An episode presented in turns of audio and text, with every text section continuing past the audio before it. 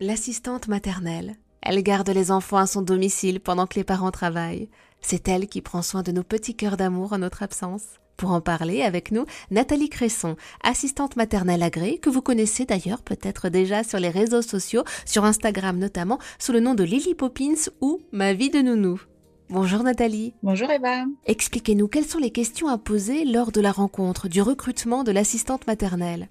Alors déjà, il faut savoir qu'il n'y a pas de questions euh, bêtes ou idiotes. Euh, du moment que le parent se pose la question, c'est qu'il faut qu'il soit rassuré et qu'il ait la réponse euh, de l'assistante maternelle concernant sa question. Donc de toute façon, toutes les questions que le parent va se poser, il faut qu'il les pose à l'assistante maternelle. Ensuite, ce qui est important, c'est de bien transmettre les, souhaits des parents euh, en matière de, valeurs éducatives, de, soins apportés à l'enfant, tout ce qui concerne l'enfant et quand les parents ont vraiment des impératifs. Si vraiment il faut que l'enfant mange euh, bio, par exemple, bah, il faut le, convenir avec l'assistante maternelle. Soit l'assistante maternelle fera les repas en respectant le choix des parents, soit les parents apporteront le repas bio.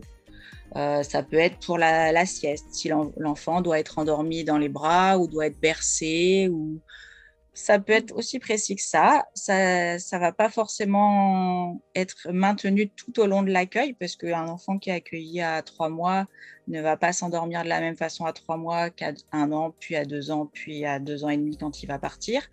Donc ça va être évolutif. Mais si les parents ont des demandes précises lorsqu'ils vont confier leur tout petit bébé, il faut qu'ils en parlent avec l'assistante maternelle pour qu'il n'y ait pas de, de regret, pas, qu'il n'y ait pas de, de, gêne du côté des parents, dire je ne lui ai pas demandé si mon petit va pas être bien, je vais mal me sentir. Il faut vraiment qu'il y ait une confiance qui s'instaure et donc il faut vraiment que toutes les questions soient posées. Il s'agit d'un recrutement, d'une embauche, mais en fait le casting a lieu des deux côtés. Exactement. C'est vraiment un choix mutuel puisque ben, l'assistante maternelle a de son côté des attentes en matière d'accueil et les parents ont également des attentes. Donc il faut vraiment que les deux se rencontrent et puissent se convenir mutuellement. Euh, les choses qui sont très importantes, c'est vraiment il faut que le feeling passe bien.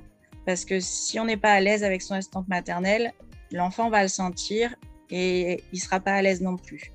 De la même manière que si l'assistante maternelle ne se trouve pas à l'aise avec les valeurs éducatives qu'on lui demande d'appliquer à l'enfant, elle ne sera pas à l'aise non plus et l'enfant va le sentir également.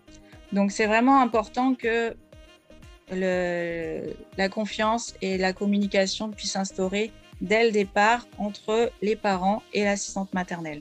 Et une rencontre, ça suffit pour établir la confiance et confier l'être le plus précieux au monde qu'on chérit le plus à une étrangère?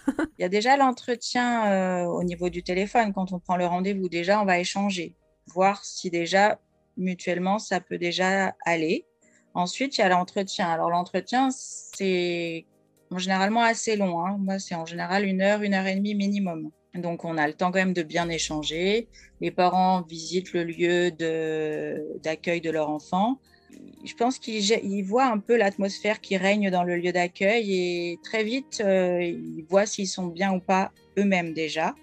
Et donc, euh, généralement, au bout d'une semaine d'adaptation, ils sont conquis ou pas. Et là, euh, après, on a la période d'essai. Si, si vraiment, au bout de 15 jours, 3 semaines, euh, il y a un désaccord ou quelqu'un n'est pas content, que ce soit les parents ou l'assistante maternelle, on, on interrompt le contrat et on cherche ailleurs. Merci beaucoup Nathalie Cresson pour toutes ces informations.